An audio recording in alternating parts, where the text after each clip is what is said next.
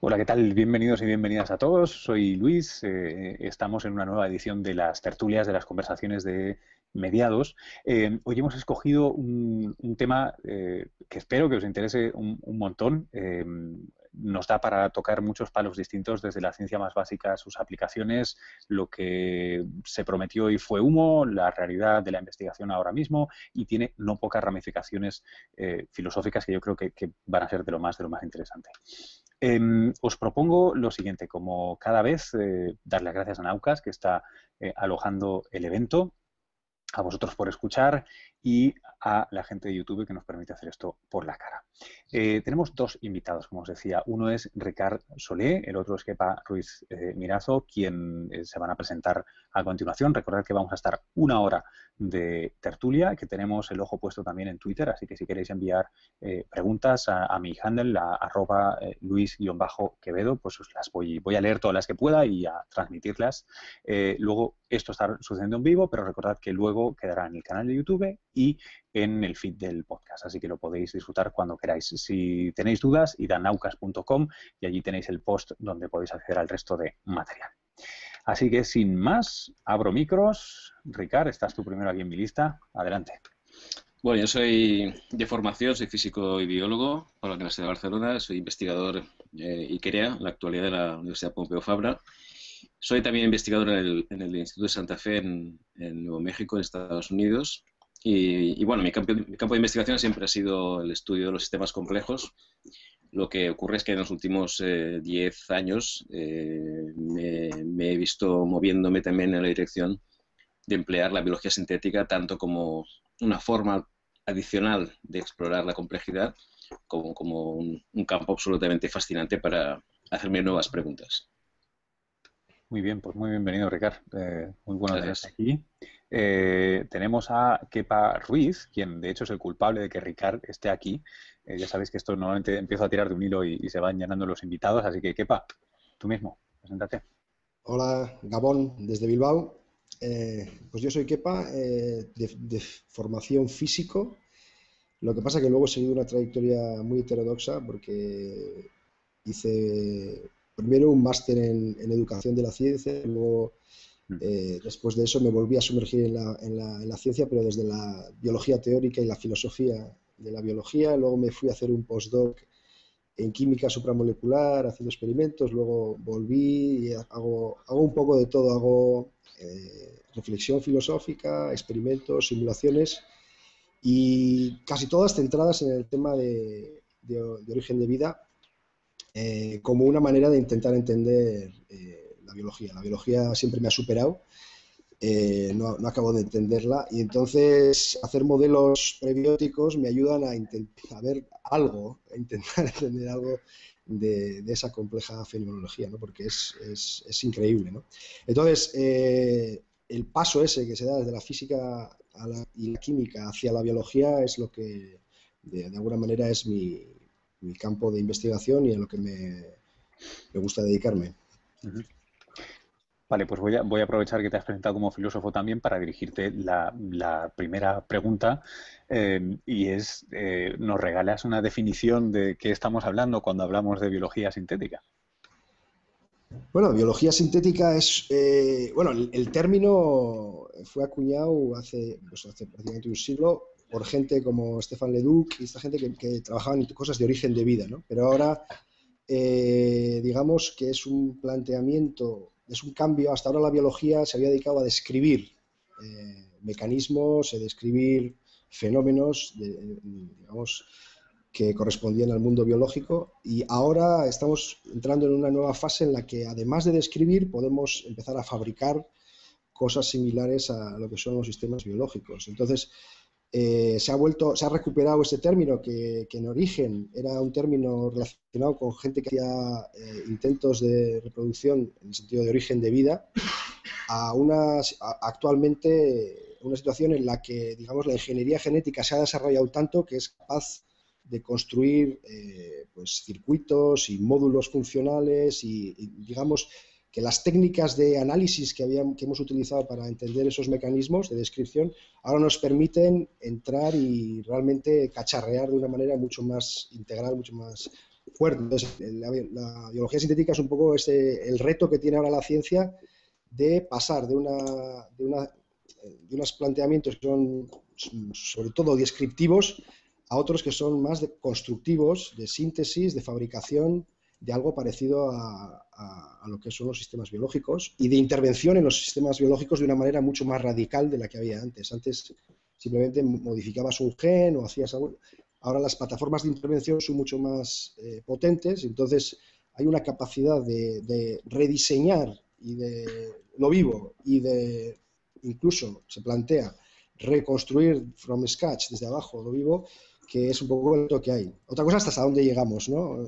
¿Cuánto, de esto hay de, promesa y cuánto hay de, realidad? Pero bueno. Ponme, de, la realidad que hay, eh, luego pasamos a las promesas que no, son pocas, me da la sensación, pero em, eh, eh, Ricard, ¿tú, nos podrías poner dos o tres ejemplos como para traer esto a tierra y decir, bueno, ¿a qué nos referimos con los que se te ocurran? Bueno, yo, aquí sí que quería hacer la, puntualización de que la biología sintética está ya no en la infancia, pero sí en la adolescencia. Llevamos unos 15 años de, rodaje. Eh, aprovecho para decir que también la definición del campo es, es controvertida, porque, porque hay gente que ve la, biología sintética, como una forma de ingeniería, eh, hay gente que la ve como una, tecnología esencialmente nueva. Eh, las cosas que se han conseguido hasta ahora yo creo que lo que demuestran es el, potencial.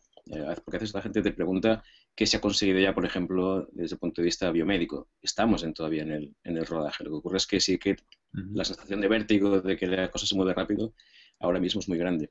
Pero hemos pasado desde ir más allá de la, de la, de la ingeniería genética tradicional, donde, por ejemplo, podíamos hacer que una bacteria produjera insulina o, cosas por el estilo, a hacer que una bacteria produzca artemisina, ¿no? Una, un medicamento contra la malaria, que, que si todo esto acaba funcionando correctamente y, parece que lo hará, quiere decir que podremos tener un, un, medicamento muy necesario que se podría producir a, muy bajo coste en cualquier parte del mundo.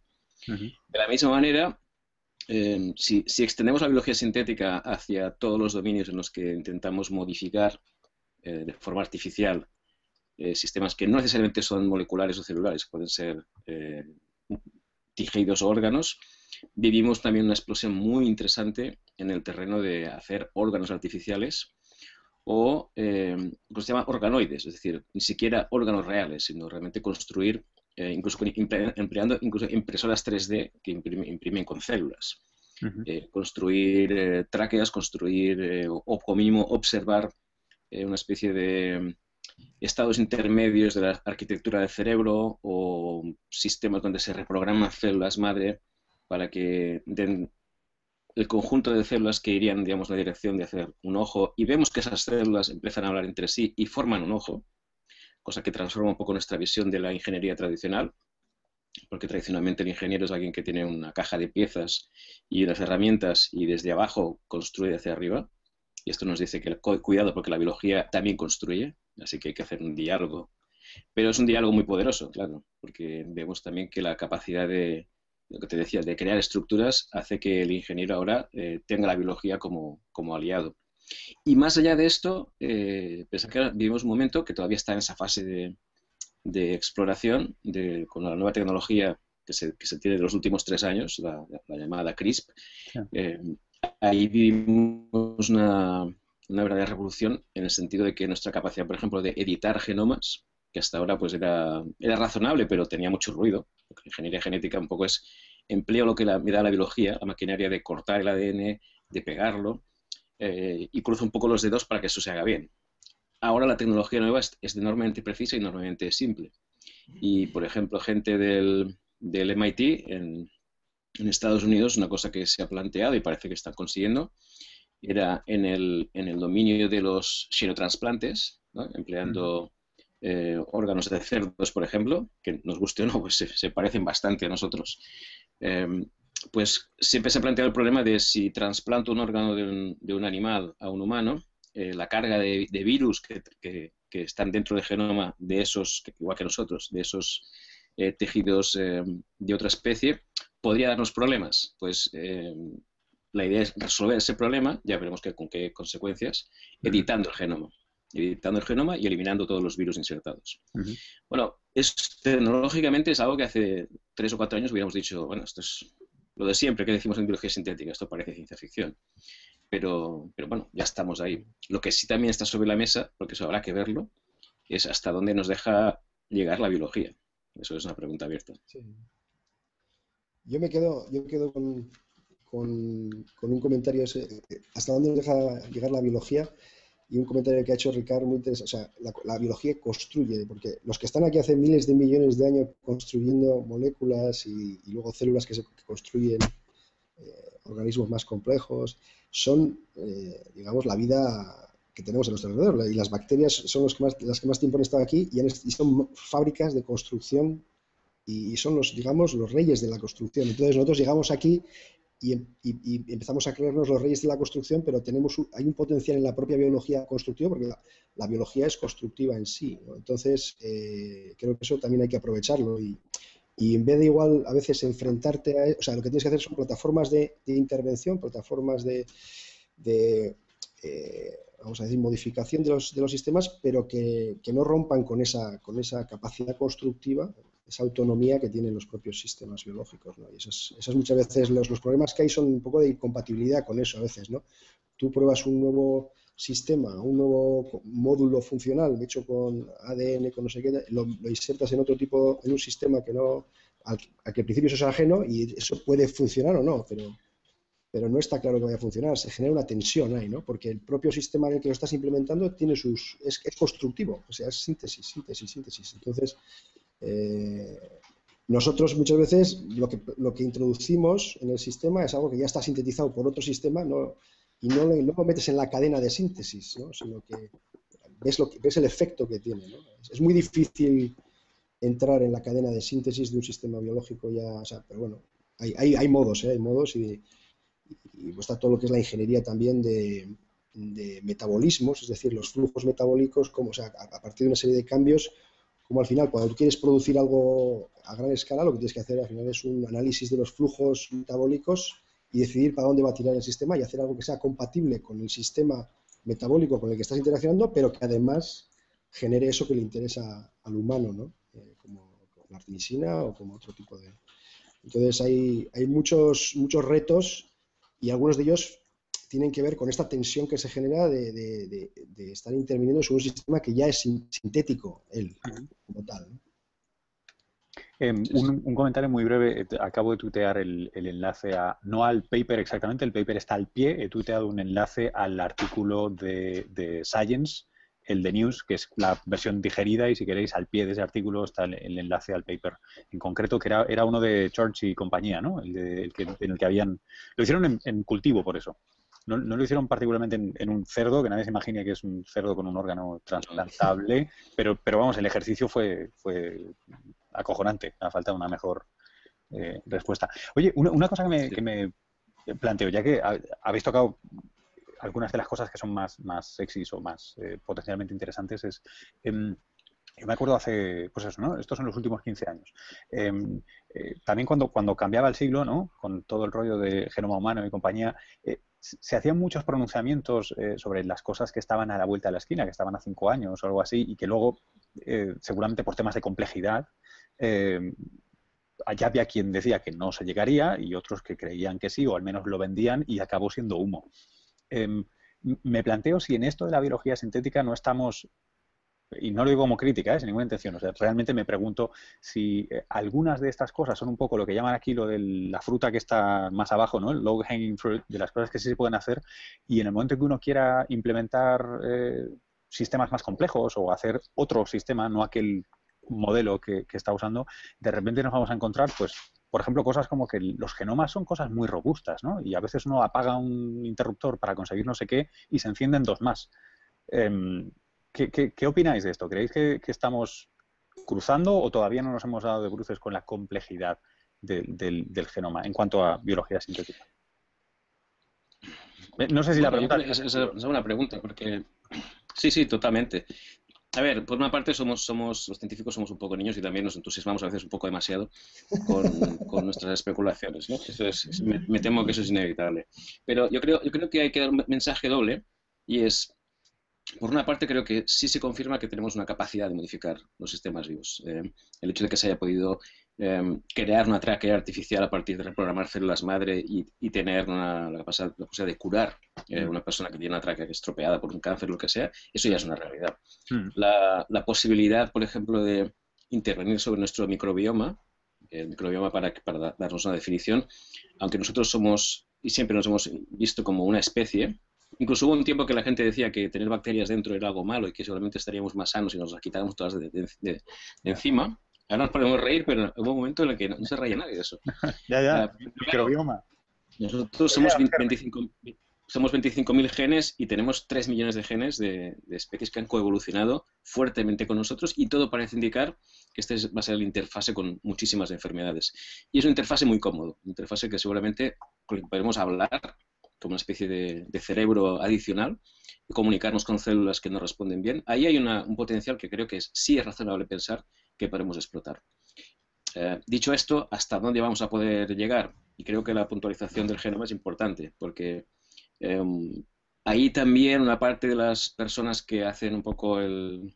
Eh, dan esas expectativas de que podremos cambiar lo que queramos, como si fuéramos ingenieros, eh, en realidad un poco de trampa. El genoma es no solo es normalmente complejo, y estamos muy lejos realmente de, entenderlo, muy lejos, sino que se ha creado a base de bricolaje. Y el bricolaje es un, sistema totalmente diferente en cuanto al resultado final del que nos da la, ingeniería tradicional.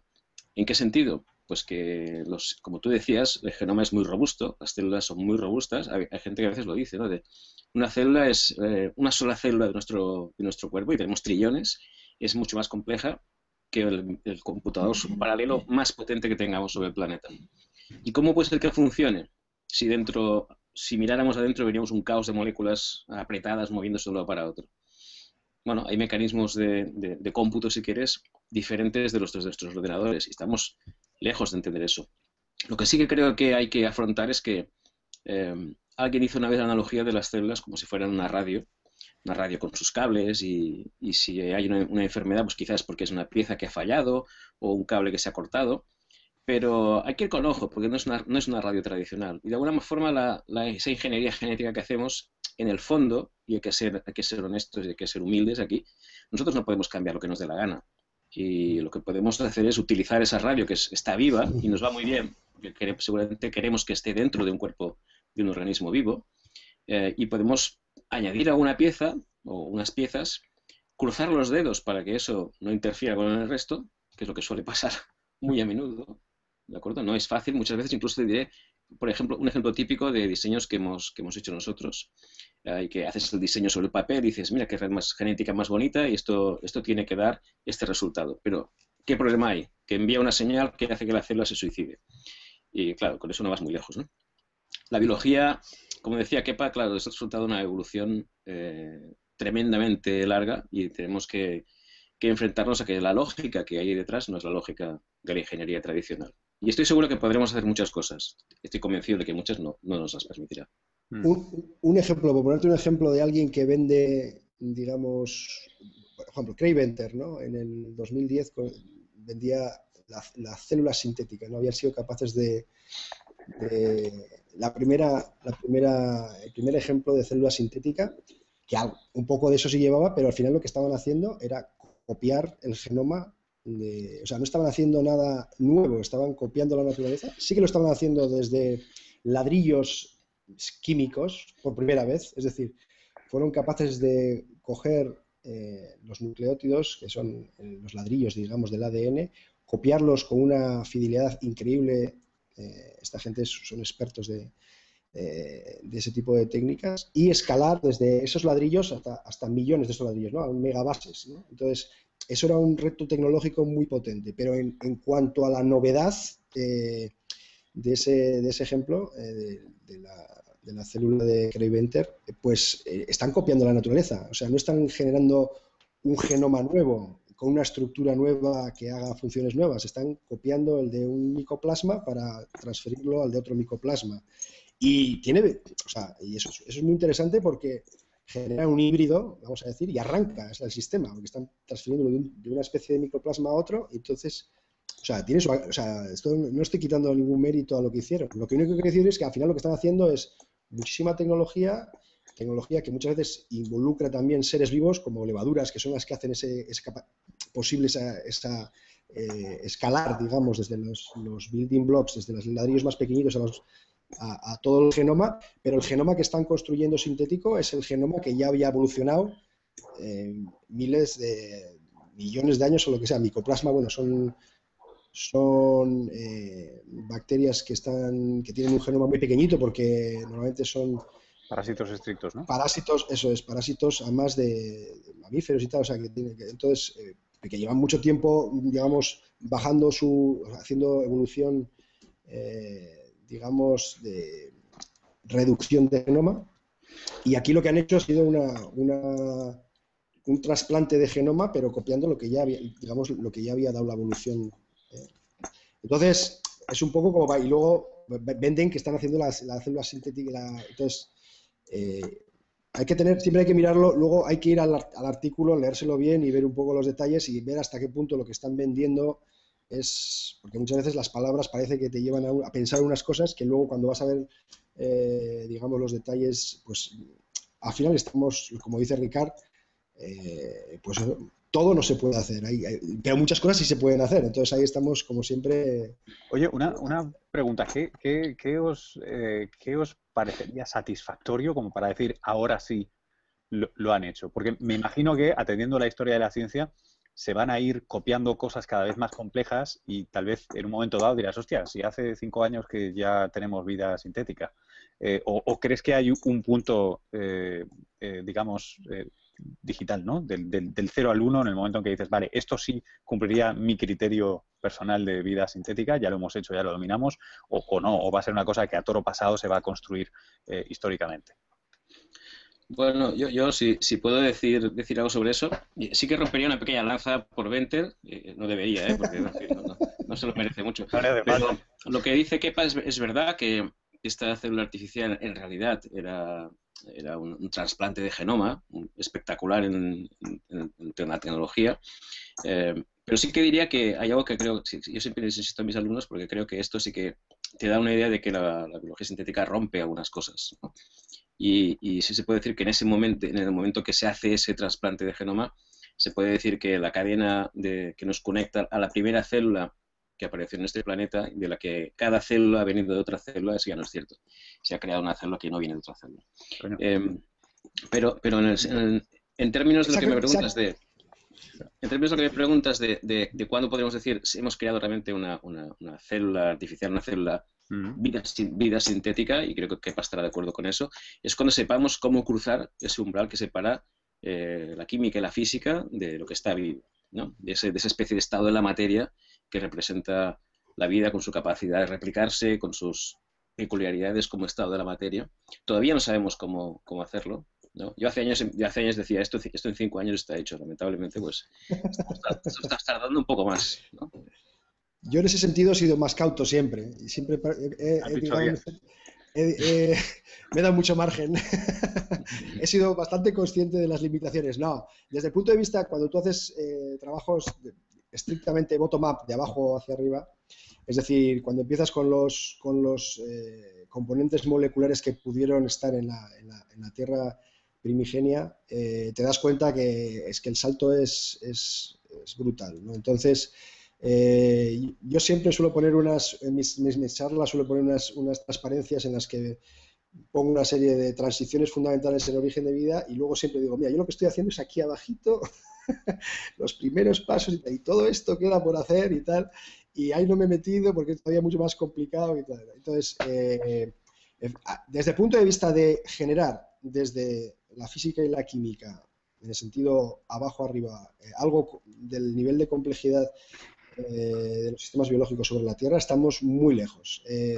ahora, hacer virguerías aprovechando esa, esa capacidad sintética que tienen los, los sistemas biológicos, eh, eso yo creo que, vamos a hacer muchas virguerías. Eh, mientras tanto, pero, pero el reto fundamental que sería generar una biología 2.0, quizá con materiales alternativos, en el sentido de generar una bioquímica algo alternativa, porque estamos uno de los grandes avances del, siglo XX ha sido ver que toda la vida que conocemos sobre la Tierra está basada en los mismos eh, principios, con las mismas bases moleculares, eh, el mismo código genético, eh, las mismas monedas energéticas, el mismo, muchos intermediarios metabólicos comunes, la quiralidad, todo nos muestra que, digamos, el origen de la vida se, basó sobre una, bioquímica común, vamos a decir, en muchos sentidos, aunque eso luego diversificó mucho. Y generar eso con algo alternativo desde abajo es, es complicadísimo, es complicadísimo. Pero bueno. En los próximos cinco años se hará, ¿no? sí, bueno. Cinco, cinco décadas. Más o menos. Oye, una, una, eh, una, una, cuestión sobre esto. En, de hecho, es que me venían varias cosas a la cabeza. No, no sé si voy a salirme un poco de topic, pero una, me he dado cuenta que, con toda eh, sutileza eh, no, no, no, estás muy, no, eres muy del club de la panespermia, por lo visto, porque es... A mí, a mí me dices. a ti, sí, porque directamente has ah. saltado a, la sopa original, ¿no? No, yo no soy de la panespermia porque la panespermia eh, realmente te complica el problema. O sea, la, la Tierra nos daba una diversidad de condiciones físico-químicas abrumadora ya, o sea, en cuanto a, puedes pensar en todo, temperatura, pH, salinidad, presión, porque las fumadoras submarinas, eh, o sea, el agua líquida, o sea, pero entornos, digamos, en los que esa agua se puede evaporar, o sea, hay ciclos, hay muchísima, digamos, diversidad eh, de ambientes eh, en los que se pudo, se pudo generar la vida. Entonces, plantearlo en otro, en otro planeta y además tener el problema de, lo que es el, viaje y lo que es... Es como decir, bueno, pues ¿para qué? Si, Un poco parsimonioso. sí, no, pero la Tierra ya, ya nos, da, nos da suficiente suficiente margen. Eh, el problema es, es el muchas veces la gente te dice, pues si no sabemos, si había tanta diversidad no sabemos, lo primero sería saber cuáles fueron las condiciones. Pues mm. no, lo, lo primero es saber en qué condiciones sucede algo interesante y entonces empezaremos a saberlas, porque la, digamos la variedad de condiciones era, era, era muy amplia. ¿no? Entonces, tiene que ser obviamente algo compatible con la, con la, Tierra primigenia, con las condiciones, la geología de aquel momento, la atmósfera de aquel momento, eso sí es verdad, hay que hacer cosas que sean compatibles con eso. Pero la diversidad y la riqueza físico-química de un, de un, planeta recién formado eh, es, es, enorme. Entonces, no tiene ningún sentido, desde mi punto de vista, lanzar el asunto fuera. El balón fuera. Oye, una, una pregunta que me llega por, por Twitter, de, creo que además alguien a quien conoceréis bien, con de Briones, eh, que debe estar, debe estar, está conectado al Twitter, em, es eh, ¿qué, cuánta posibilidad hay de, hacer, bueno, ingeniería inversa supongo que no es el término, eh, la idea de que experimentando con, con, biología sintética podamos aprender cosas sustantivas sobre el origen de la vida? Supongo que llevar a cabo experimentos hoy para ver qué cosas podían haber sido o no.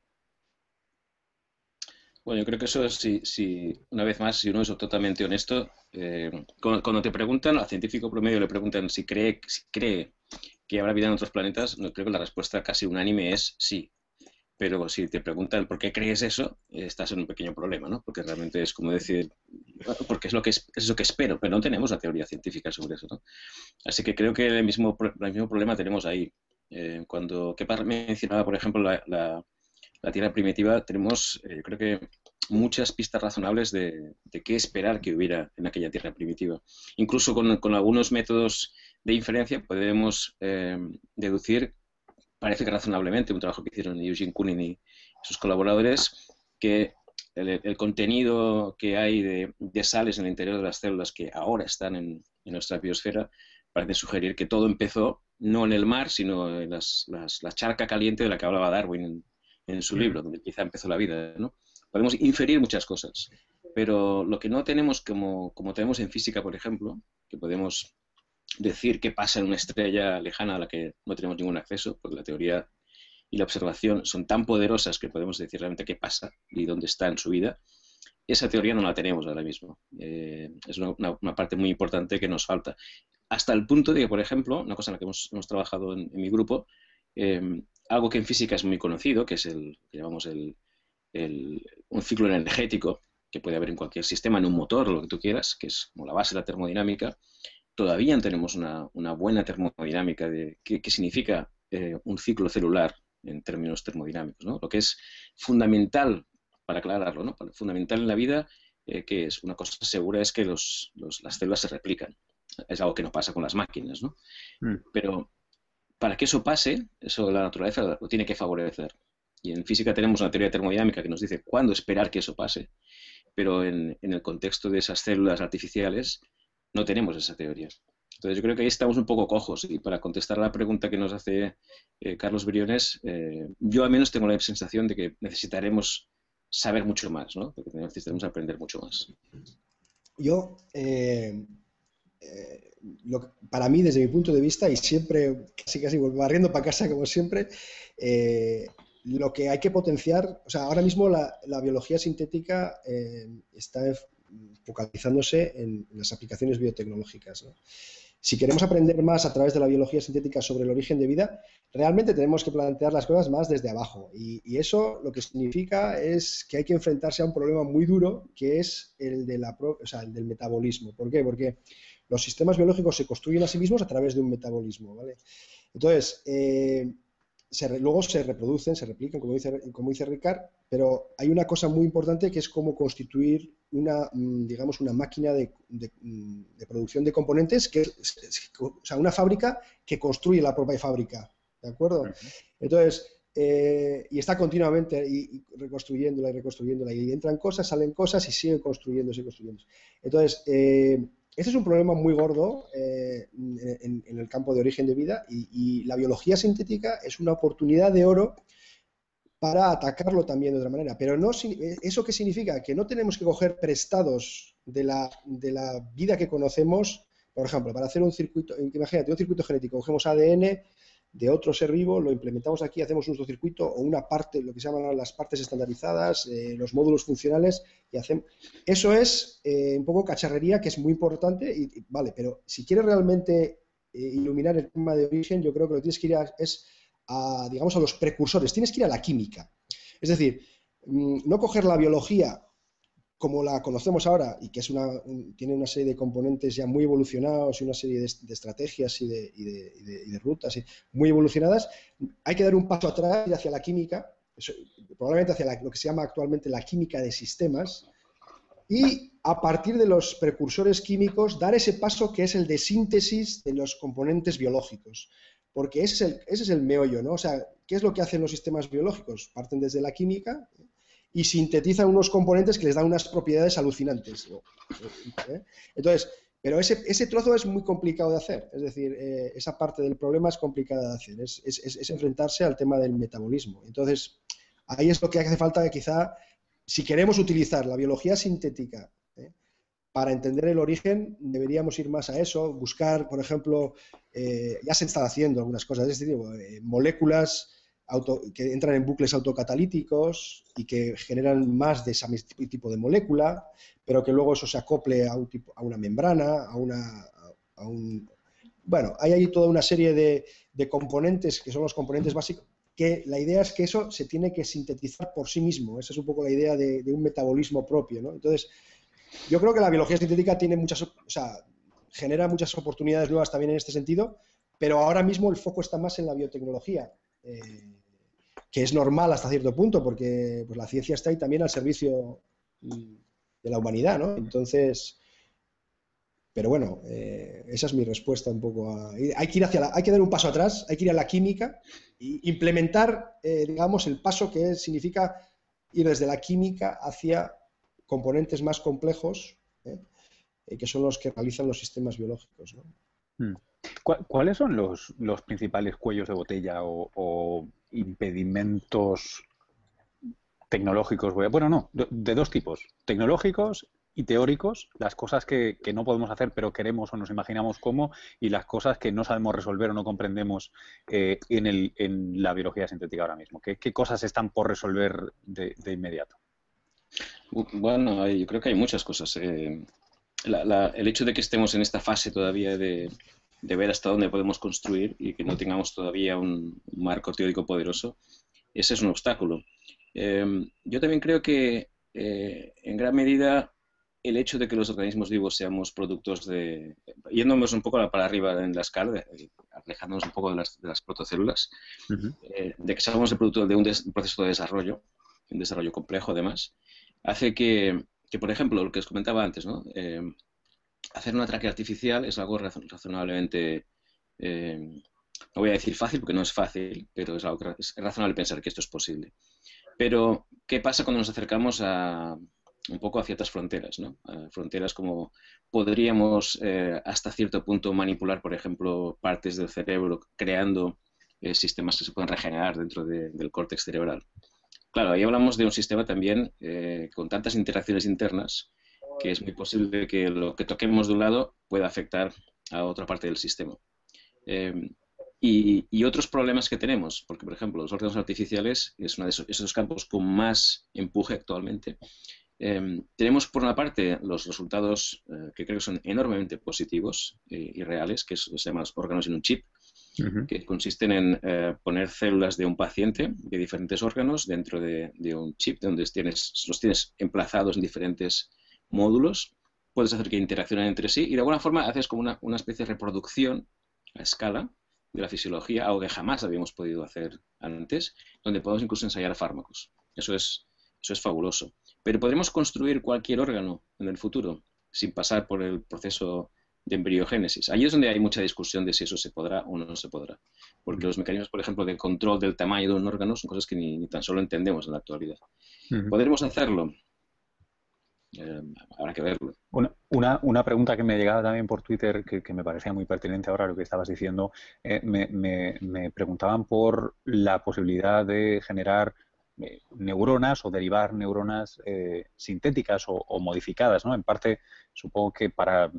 La, verdad que no, no sé si, como nos están viendo, nos podéis matizar si, si la idea era otorgarnos una especie de superpoderes o, o simplemente evitar eh, el Alzheimer y otro tipo de demencias. pero la idea de poder eh, generar eh, células que nos, que nos coloquemos, inyectemos, suplementemos, eso todavía entiendo que, o sea, vamos, hay, tantísimas incógnitas y sobre todo esta idea, ¿no? De tocas aquí y no sabes qué va a pasar por allí, que supongo que debe estar lejos. Claro, es, bueno, otra vez hay el doble mensaje, ¿no? Por una parte, eh, el cerebro es una, es una, estructura de enorme complejidad, otra vez producto del bricolaje evolutivo.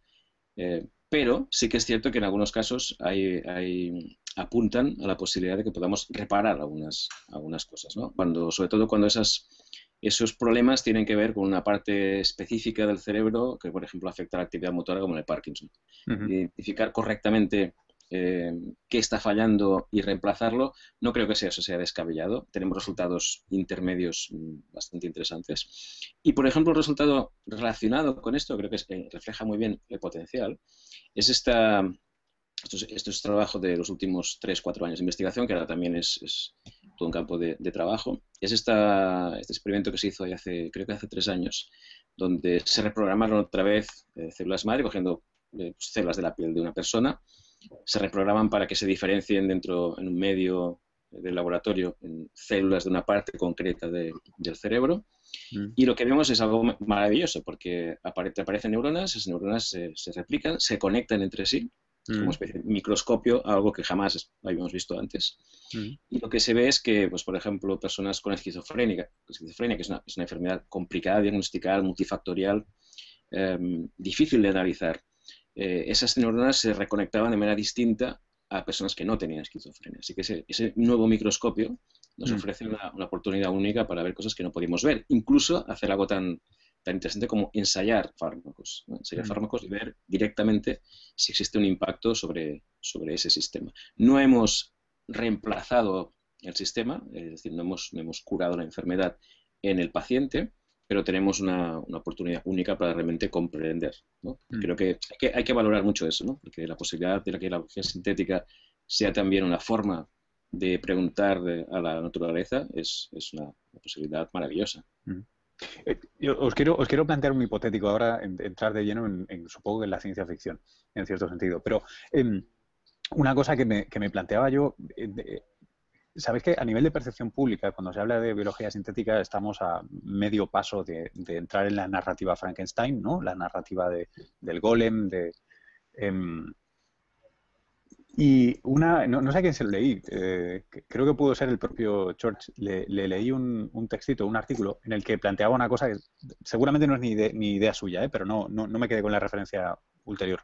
Em, decía una cosa muy interesante, ¿no? Que es que eh, nosotros le, tenemos miedo a, o socialmente hay esta narrativa de miedo al alimento transgénico, a la bacteria que se escapa y acaba con la civilización y la historia, etcétera, etcétera, etcétera. O sea, manipular externamente cosas.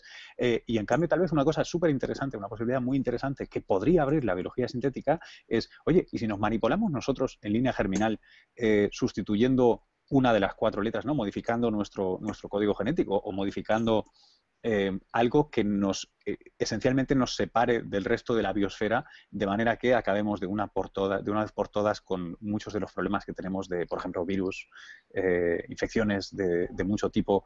sé que esto es completamente ciencia ficción por el montón de, desconocidos, ¿no? de unknowns que hay, pero me parece, siempre me parece una idea extremadamente sugerente. ¿Os sugiere algo? Tú, tú primero, ¿qué pasa? Yo, como decía antes, eh, los pasitos que damos en ese sentido, pues hay que ir a final a los artículos. lo, que a ver, cuando sí que se está trabajando en la línea de un poco de generar una biología ortogonal, digamos, con, mm.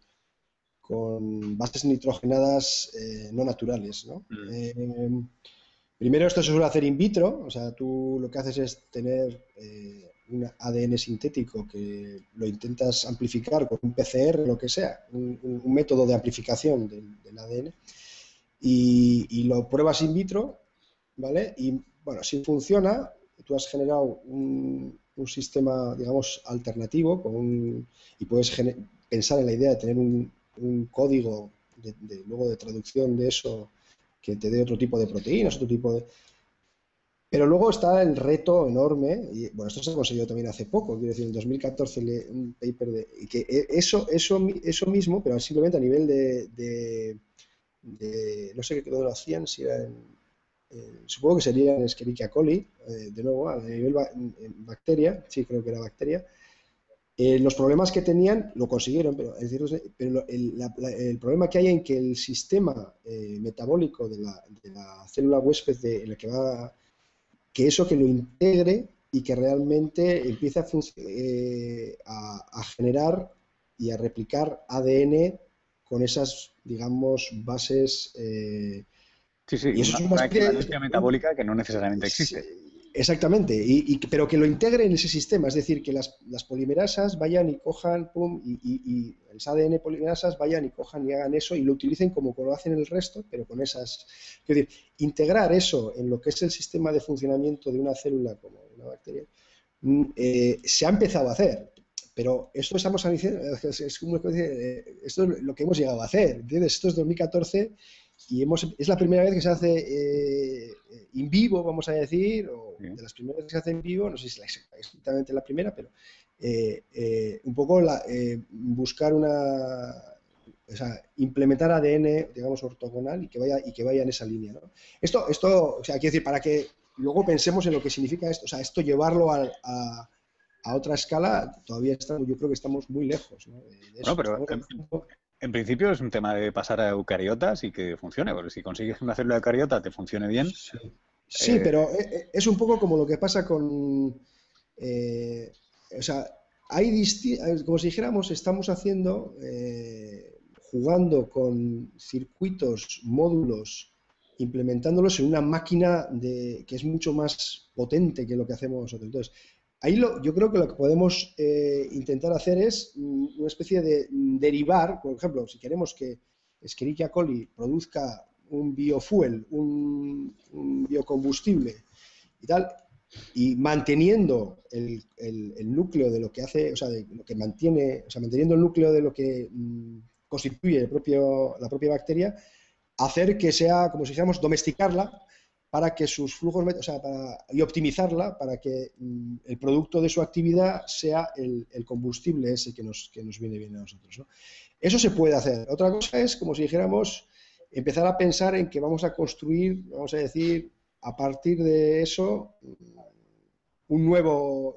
¿Entiendes lo que te quiero decir? Una cosa es redirigir y otra cosa es reconstruir. Entonces, con esto de la, de la biología ortogonal, o sea, un poco de la biología de generar eh, una, biología, vamos a decir, que, no, que a partir de la biología conocida eh, se construya de una manera que no interaccione con la biología conocida, sino que es ciencia ficción de momento. Ahora lo que estamos haciendo son una especie de pruebas de que eso, se, eso es, esas pruebas de, vamos a decir, de concepto de que eso se puede hacer, se podría empezar a hacer, ¿vale? Pero todas las dificultades que hay implicadas, no somos conscientes de todas las dificultades que hay implicadas en eso de momento. En la medida en que vayamos andando por ese camino, nos vamos a de nuevo dar cuenta de toda... Pero bueno, pero vamos a decir, eh, el camino está abriéndose, o sea que... Yo sí, me, gustaría, me gustaría puntualizar, cuando decías lo de Frankenstein, que, es, inevitable que ese tema salga, salga por ahí en algún momento, me acordaba de una entrevista que le hacían a, Craig Venter precisamente a raíz del trabajo este que había hecho de la célula artificial, que llamaban ellos, y el periodista le decía, eh, hay gente que dice que jugáis a hacer de Dios, y, y Craig Venter contestaba, ¿quién dice que estamos jugando? Y lo, que quería, lo que sí quería comentar es que, por ejemplo, eh, ¿qué barreras podemos saltarnos? lo, de, crear organismos que de alguna forma eh, escapan un poco a los códigos y qué implicaciones tiene para nosotros. Yo, veo dos, dos, frentes interesantes. Eh, has mencionado lo de los, lo de los, los embriones, ¿no? de, la, esa posibilidad, de hecho, de, de, editar al ser humano también. Claro, esa posibilidad está ahí, no está tanto en manos de los científicos, porque creo que es una cosa que no, esa posibilidad de decir, bueno, vamos a, vamos a jugar con no seleccionar embriones porque puedan tener una enfermedad degenerativa, sino porque podemos hacerlo y hacer cualquier cosa, eso, eso puede quedar en manos de, otro tipo de, de, personajes. Sobre todo legisladores. Claro, claro, claro. Ahí habrá que ver a ver dónde está. ¿no? creo que los científicos tenemos muy clara la frontera ética en ese dominio. Pero luego está otra posibilidad que es que creo que es, que es fascinante, ¿no? Que es en, mi laboratorio, por ejemplo, una, una, cosa que nos interesa mucho es em, en lo que en biología se llaman las grandes transiciones evolutivas, ¿no? El paso de la, de la celularidad a la multicelularidad, la aparición de, de, los parásitos, del lenguaje, de los cooperadores. Todas esas transiciones se, se, han estudiado tradicionalmente con la perspectiva de eh, observar lo que existe, mm. intentar inferir lo que ha habido con anterioridad eh, o hacer modelos matemáticos o cosas por el estilo. Ahora tenemos una oportunidad extraordinaria, que es la posibilidad de construir. Es decir, eh, en mi laboratorio, por ejemplo, intentamos ver lo lejos que podemos empujar sistemas hechos de, células individuales para que intenten comportarse como un tejido. O si podemos empujar a células, a bacterias, a comunicarse como, como hormigas y que ese colectivo, que no existe en la naturaleza, resuelva problemas como resuelven las hormigas. ¿qué podemos llegar a hacer de eso? Porque si podemos hacer nuestras grandes transiciones sintéticas y quizá otras, otras que no, que desconocemos, ¿no? Eh, eso será realmente lo que nos, planteará eh, nuestra oportunidad de, cambiar cosas. Y para la gente que, a lo mejor ahora se está quedando un poco, un poco dormida, para que, para que veáis cómo nos, cómo nos planteamos, no, lo, digo en el sentido de que, los retos que están sobre la mesa eh, son, son muy grandes. Y, por ejemplo, también en mi laboratorio hemos planteado algo que puede, puede sonar como muy, muy radical, porque lo es, de hecho, que es, eh, tenemos un problema en nuestro planeta con el, con el cambio climático y con la posibilidad de que algunos ecosistemas muy importantes acaben colapsando catastróficamente, no en 100 años, sino quizá en unas pocas décadas. ¿Podríamos emplear la biología sintética como sistema para rediseñar los ecosistemas? Em, la idea es radical y de hecho Churchill cuando, cuando se lo comenté me dijo eh, esto será bastante más fácil hacerlo que te dejen hacerlo. conseguir demostrar que se puede hacer que hacerlo en, el, en, el, los ecosistemas reales. Pero ahí de nuevo está el hecho de que no tenemos que ser reduccionistas, no se trata de hacer unos cambios en unos genomas, sino pensar, y eso falta hacerlo todavía, la biología sintética tiene esa descripción molecular, pero hay un todo el mundo ecológico a la escala más, más grande, y hay que hacer una síntesis ahí. Pero sobre la mesa también está eso. Eh, eh, ¿Sería lícito llamarlo biogeoingeniería? Bueno, nosotros le llamamos eh, bioingeniería de la biosfera o, terraformación, porque de hecho es una, terraformación. Pero claro, es diferente a la que se quiere hacer en Marte, lo que algunos quieren hacer en Marte, porque en, Marte quizá no haya nada, y eso es un campo abonado para lo que sea, y la Tierra está llena de vida. ¿Cuáles serían actuaciones no sé, interesantes. Estoy pensando ahora cuando decías esto en, fagos en los océanos, ¿no? Que, hay estos ciclos tan tremendos. Sí. Yo qué sé. ese, ese, es el plan C. Eh, el, no, el, plan B, y de hecho hemos, hemos hecho un proyecto que esperamos conseguir recursos con un proyecto internacional para, para mover esto hacia adelante, o por supuesto en el laboratorio, eh, pero con expertos que trabajan en el campo. el, caso para nosotros paradigmático es los ecosistemas semidesérticos, que son el 40% de los ecosistemas donde vive 40% de la humanidad, y que todo parece indicar que si el calentamiento global va, hacia adelante, esos ecosistemas pueden hacer la transición al desierto. Si, eso ocurre, aunque sea en, partes del planeta, la, desgracia que vemos ahora con Siria nos, parecerá una broma. ¿Podríamos hacer algo al respecto? Pues eh, una propuesta que tenemos nosotros es, eh, ¿y si eh, cogiéramos microorganismos que están en el, en el, en el ambiente, ¿no? que pudiéramos modificar para que pudieran hacer una, secretar una molécula, por ejemplo, que retuviera más la humedad, de forma mm. que las plantas que hacen esta vegetación parcheada que hay en estos ecosistemas mm. tuvieran más capacidad de persistencia o incluso de, de expandirse. Mm. Eso podría darnos, eh, en el peor de los casos, podría darnos tiempo, que el tiempo necesitamos realmente. En el mejor de los casos podría, podría cambiar el ecosistema, hacer, un ecosistema más robusto, porque nosotros lo hemos hecho más robusto. Mm. Filosóficamente es una idea muy diferente de, la, de una ingeniería tradicional o, de, de, una modificación tradicional. Sí, sí, porque la, tradicional es más al servicio del humano. Ahora aquí el servicio del humano es a través del ecosistema. a través del ecosistema. Eso es. Estamos viendo que es tan importante mantener el ecosistema que al final es como muy indirecto, ¿no? Pero tú intervienes sobre lo biológico para que se mantenga el ecosistema y así. Y a nosotros, ¿no? Y a nosotros, En, última instancia, exactamente. Eh, eh, estoy ahora pensando, eh, no sé si esto va a tener una conexión muy, muy obvia ni directa al tema, pero esta mañana estaba en, en, el, en el museo de aquí de Historia Natural y acaban de, lanzar una, exposición sobre el microbioma, que es otro gran ecosistema. Y me da la sensación de que a brocha muy gorda ahí, desde, desde haciendo un zoom así muy grande, me da la sensación de que en, en, ciencia estamos o estáis avanzando en las últimas dos décadas y de una manera ya cada vez más tangible, incluso para los que estamos lejos del laboratorio, a una especie de desindividuación, ¿no? De, los antes eh, esta idea de que yo soy una persona o soy un mono pensante y que interactúo con el mundo y tal, estamos cada vez más diluyéndolo. Desde una parte que me encanta, que es la de la evolución humana, eh, esta idea de que no somos una especie, sino que es una rareza histórica donde estamos, a desde el punto de vista bioquímico o, celular, ¿no? Esta idea de que somos una comunidad, cada uno de nosotros, e incluso extendiéndolo a eso, ¿no? A mirar una zona árida y, estar viendo una comunidad, ¿no? Ver cómo el biofilm que hay en esta arena es la que permite que se recolecte el agua y eso permite que crezcan cuatro plantas. Y, eh, eh, eso es un cambio de paradigma tremendo que se ha dado en los últimos años y que, como siempre hay cambios de paradigma, ¿es un paradigma que se queda? Eh, o, sea, es un cambio como del universo newtoniano al, al einsteiniano y, o, no, o es algo que, hace aguas por algún lado y, es un paradigma que no llega a todas partes yo creo que definitivamente ese será un paradigma que quedará. Nuestra, nuestra, nuestra percepción no solo es una percepción que es como una idea elegante, sino que el día a día del conocimiento que vamos adquiriendo nos dice que es que realmente tenemos que cambiar nuestra visión, ¿no? Incluso una visión conceptual de, de nuestra propia cognición. Tenemos un cerebro que hemos conocido siempre, tenemos la sustancia blanca del cerebro, que muchos lo dicen es el segundo cerebro, tenemos un sistema inmunitario que es un tercer cerebro, y, el microbioma resulta que va, a ser un cuarto cerebro. Y, no, metafóricamente, ¿no? No metafóricamente, realmente una, interfaz, enormemente compleja, ¿no?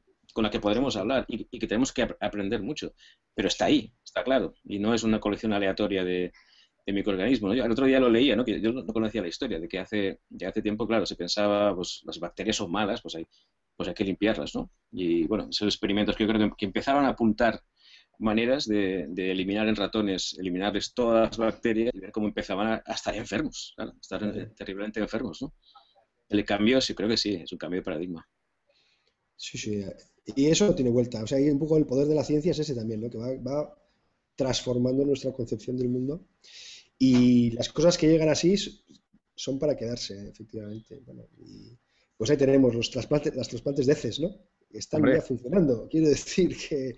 Y funcionan, quiero decir que está. Entonces, quiero decir que, uff, pues es que la ciencia va generando un montón de preguntas según va. Pero a la vez va construyendo una isla de conocimiento, ¿no? Entonces. Obviamente la, frontera esa se va haciendo, la frontera con lo desconocido se va haciendo cada vez más grande y hay más preguntas, pero, pero se construye. Afortunadamente, Oye, me, ¿Me permitís que, ahonde un poquito más en esto? Em, esto que estabais diciendo, em, de repente piensas que desde el punto de vista filosófico, ¿sabes esta idea que tenemos, tenemos una estructura como narrativa bastante, bastante homogénea, ¿no? La mayoría de, personas. Eh, la, necesidad de, tener un agente, de tener un protagonista, de, al menos como, yo creo que no solo es educación, ¿no? Hay, bastante... Em, este nuevo paradigma de la ciencia es, es tremendamente no narrativo. Em, y a veces me, da la sensación de que es una de las cosas que pasa con cambio climático y tal, ¿no? Que, es, es, un, es, una temática tan poco narrativa que la gente no acaba de enganchar con ella. Y esta nueva parte de la ciencia, el microbioma, eh, la complejidad en sí, vosotros que, lo tratáis muy a menudo, em, lo, notáis que es especialmente eh, marciano el, el, tema? O, de repente hay manera de explicarlo o de comprenderlo eh, y yo no me la he encontrado? Bueno, la narración yo creo, yo creo que hay, que construirla. Perdona, ¿qué Tú primero. No, no, no, no, no, no, no. Eh, desde el momento en que, que, nos damos cuenta de que somos un, conjunto de células, ¿de acuerdo? Muy complejo. Y eh, eso te facilita luego añadir lo del eh, el resto. O sea, es decir, que o sea, sí cambia la perspectiva porque ya no somos solamente, digamos, fruto de... Esta idea de que no hay nadie al mando que no hay nadie al mando. Sí, que no Hombre, hay es que no, no. Está en mi cerebro, ni, yo soy exactamente yo. No, pero sí que hay jerarquía. Luego, bueno, luego eh, digamos que la organización biológica sí que es jerárquica, bueno, desde, mi punto de vista. Esto podemos debatirlo igual Pero eh, obviamente hay, sin tanta complejidad, hace falta regularla, ¿de acuerdo? Otra cosa es que haya un solo centro de regulación o la regulación sea más distribuida o lo que quieras, pero, pero está claro que tanta complejidad no es, no no sería robusta, o sea, si no hay regulación. Entonces, esta regulación se hace de, distintos modos y cuanto más complejo es el, organismo, pues, mm, digamos, más tipos de regulación necesitas. Desde, el punto, desde el punto de vista de incluso de la propia, eh, el propio desarrollo del organismo, o sea, las etapas de desarrollo necesitan, una de las cosas que está también viéndose es que no es que se inventen nuevas proteínas, inventen sino que lo que se inventan son nuevas formas de regulación para que la misma eh, dotación genética que heredas se exprese de distintas maneras en tus distintos tejidos, ¿no? Y eso se organice de una manera coherente, ¿no? Y hay muchos, digamos, entre comillas, centros de regulación, tanto a nivel celular como a nivel multicelular y tal. Entonces, mm, la idea de regulación tiene que estar ahí, porque sin, regulación eso no se sostiene, vamos a decir, hace falta la regulación. Otra cosa es que haya un o sea, quiero decir, ¿dónde está el...? Eh, o, hay muchas capas de regulación, entender eso es muy complicado, pero, pero yo creo que de alguna manera lo que estás preguntando eh, eh, sí que nos rompe un poco el, el, paradigma o la forma de pensar que teníamos antes, pero al fin de cuentas nuestra experiencia sensorial, que es lo que al final cuando eres un niño está construido de una manera que también te da una sensación de que eres un organismo, vamos a decir, coherente, aunque estés hecho de partes y que esas partes sean muy complejas y todo lo que... Sí que tienes una sensación de que vives los días, de que interaccionas con otra gente, que interaccionas con otros, otro tipo de, organismos, que interaccionas con otro tipo. Entonces, eh, ahí hay una, vamos a decir, una parte que, que se va a mantener igual, que es, digamos, tu experiencia vital, en el sentido Luego cambiará nuestra concepción, pero hay una, parte que es, digamos, vivencial, que es la idea de que tú te levantas por la mañana y, eres el mismo de ayer o tienes sensación de ser el mismo de ayer y eso, que eso no, eso, ¿entiendes lo que quiero decir? Eso, eso es muy difícil. eso es parte de nuestro... Vale, yo, supongo que de tapadillo estaba, estaba pensando en, de la misma manera que, que la física del siglo XX acabó afectando de una manera muy, muy tremenda la antropología, la política, o sea, hay un, hay un vaciado ¿no? de, esta nueva conceptual, bueno, o, al menos me gusta pensar a mí, em, que, se ve como esta cosmovisión, esta manera de ver el universo cambia y la sociedad cambia y em, me pregunto si, si la complejidad em, en algún momento llegará también a, verter sobre la sociedad y nos ayudará a, ya si entendemos el universo de manera distinta, entendernos a nosotros de manera distinta y tal vez en última instancia incluso ordenarnos de manera distinta, ¿no? Porque parece que tenemos unas, unas jerarquías muy, muy, muy poco flexibles, muy, muy en pico. Eh, socialmente el universo funciona de otra manera y tal vez podríamos aprender algo de eso. En fin, espero no estar derrapando mucho. Bueno, yo, sí, que, sí que añadiría sobre, sobre el tema de, esa narración que tiene que construirse aún. Creo que una de las cosas muy interesantes y, que además es, es bastante yo veo la biología sintética como una parte de, generar de nuestra aproximación sintética al, al, mundo vivo, que no tiene por qué ser la biología molecular, la ingeniería genética, sino puede ser la, robótica evolutiva, la inteligencia artificial, mm. que nos permite también construir cosas nuevas. ¿no? Mm. Y ahí es muy interesante ver cómo desde, desde, la, desde la filosofía nos, nos, viene toda una corriente de ideas que hace que nos establezcamos un diálogo de tú a tú. ¿no? En neurociencia, por ejemplo, es, un, un, caso clarísimo. ¿no? Los neurocientíficos están eh, de tú a tú discutiendo con gente como Daniel Dennett sobre, sobre la naturaleza de la conciencia y cómo, cómo, abordar ese problema. Y en, el, tema este de, de, lo que nos relaciona con, por ejemplo, con el microbioma que hemos mencionado antes, ¿no? Yo creo que es, fascinante. Vivimos un momento de, de, muchas preguntas, ¿no? Porque si el microbioma son 3 millones de genes asociados a una, una, una diversidad brutal de microorganismos que, que han coevolucionado con nosotros, ¿quién ha llevado la ventaja ahí? ¿no? Eh, somos, volveremos a una metáfora como la que plantea una gente, un poco conectada con la de Richard Dawkins hace muchos años. Eh, es el microbioma el que se aprovecha de que nosotros somos unas máquinas increíblemente capaces de, adaptarnos al ambiente externo para propagar y de, microbioma y de comer, ¿no? Somos un tubo digestivo, un tubo digestivo con un cerebro brutal.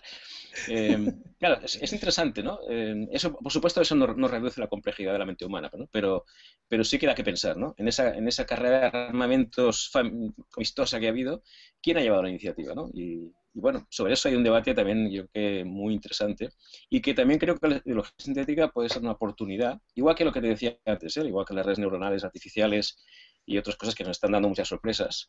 Quizás es la oportunidad de llevar esa complejidad que en la educación, en la sociedad y por supuesto en la política, pues no, no ha calado demasiado, ¿no? Y que a veces se reflejan esas frases tan desafortunadas como que eh, los políticos que dicen que tal o cual cosa la llevamos en el ADN, ¿no? Que es la cosa más absurda que se, que se pueda decir, ¿no? Bueno, bueno, nunca, nunca, nunca digas que es la cosa más absurda, que no, no, siempre habrá otra más absurda todavía. ese, es, un statement perdedor, eh, sobre todo con la que nos está cayendo.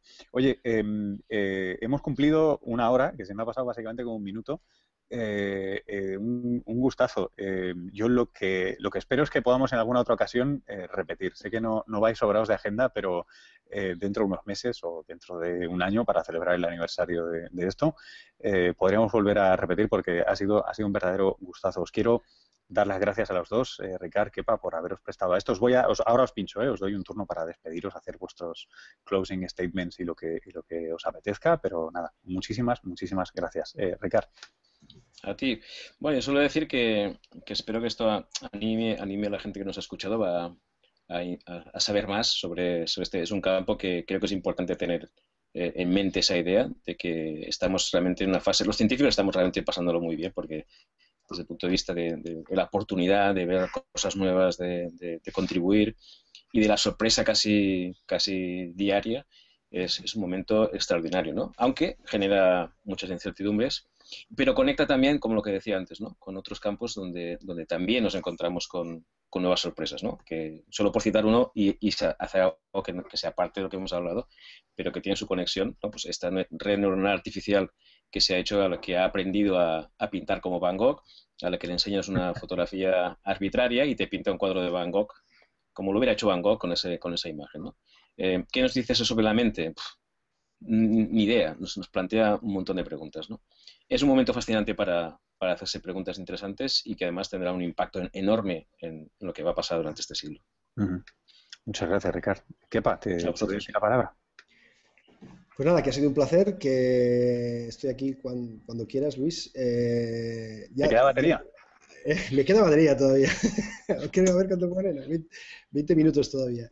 Eh, nada, pues de nuevo, lo que dice Ricardo lo, comparto totalmente, que la gente se anime a meterse en el mundo de la ciencia, que hay un montón de, fronteras abiertas, desde en biología, que hemos hablado hoy de la biología sintética, pero en química, por ejemplo, es una pasada todo lo que está abriendo ahora de química de sistemas con trabajo sobre moléculas muy diversas y muy complejas y mezclas de, que va a ser también clave para el tema de origen de vida. Pero casi casi allá donde vayas, eh, en, ciencia hay, hay, fronteras abiertas que realmente merecen la pena intentar estar ahí, formarse primero, coger una buena base de formación y luego y luego crear puentes entre, ahora es una, es una etapa, digamos, de la ciencia en la que se generan muchos puentes transdisciplinares.